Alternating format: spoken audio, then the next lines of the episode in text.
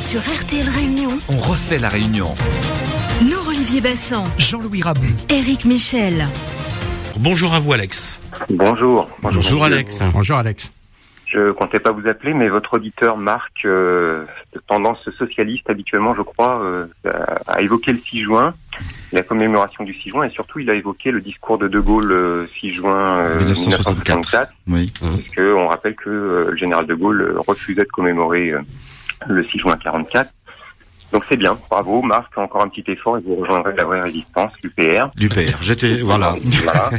Euh, notre petit, je- je notre petite petit- chronique de hebdomadaire. Allez-y. Bon, petit, petit rappel historique, euh, il y a un institut de sondage qui existe depuis 1938 en France qui s'appelle l'IFOP. Mhm. Et cette ancienneté a permis de, de faire, euh, de poser une, une même question à intervalles réguliers aux Français.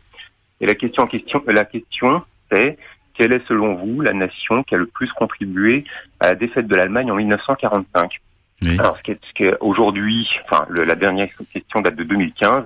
On considère que c'est 54% des Français considèrent que c'est les Américains qui ont libéré la France, enfin, qui ont contribué à la défaite des Allemands en tout cas, et 23% euh, l'URSS. Mhm. Mais au sortir de la guerre en mai 1945, c'était exactement l'inverse. C'était 57% des Français considéraient que c'était l'URSS qui avait le plus contribué à la défaite des Allemands, et seulement 20% des Américains. Donc euh, le, entre, entre temps, la propagande américaine, euh, notamment via Hollywood, est passée par là. hein, tous les films qu'on a vus sur le, notamment sur le débarquement. Et alors sur le débarquement, j'y reviens un, un instant. Euh, de Gaulle avait parfaitement en tête euh, ce qui s'est passé. Effectivement, les Français ont été privés de débarquement. Euh, on devrait commémorer plutôt aujourd'hui euh, le, le débarquement de province hein, du, du 15 août euh, 1944.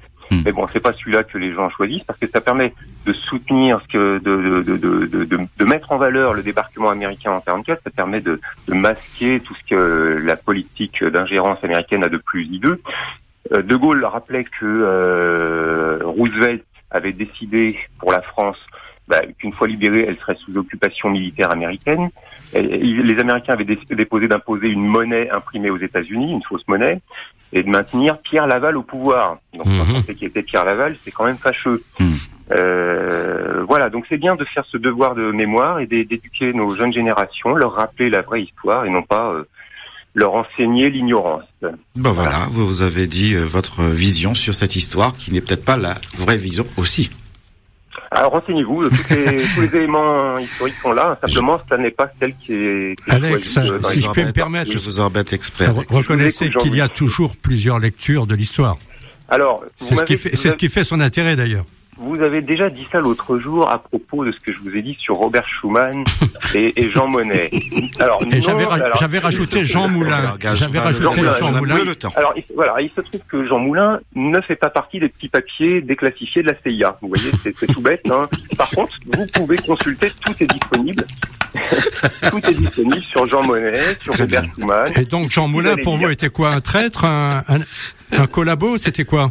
Bah, C'était un résistant. Il a, je, je dis pas, je connais pas parfaitement son histoire. Ça veut dire pas On arrête là. Alex. Mais il Merci. pas, euh, Merci en tout cas d'avoir euh, donné votre vision sur juin 1944 et la déclaration du général de Gaulle en 1964. Joseph, Ça a provoqué un fou rire chez euh, nous, Olivier Bassin. Il nous expliquera tout à l'heure pourquoi. Euh, Alex nous parlait tout à l'heure euh, du général de Gaulle et on a tous en mémoire euh, la, la photo d'Yalta en Crimée, effectivement, avec euh, Franklin Delano Roosevelt, les, les, les grands dirigeants. Et non, de, chacun n'a pas sa propre lecture ou sa propre grille de lecture de l'histoire.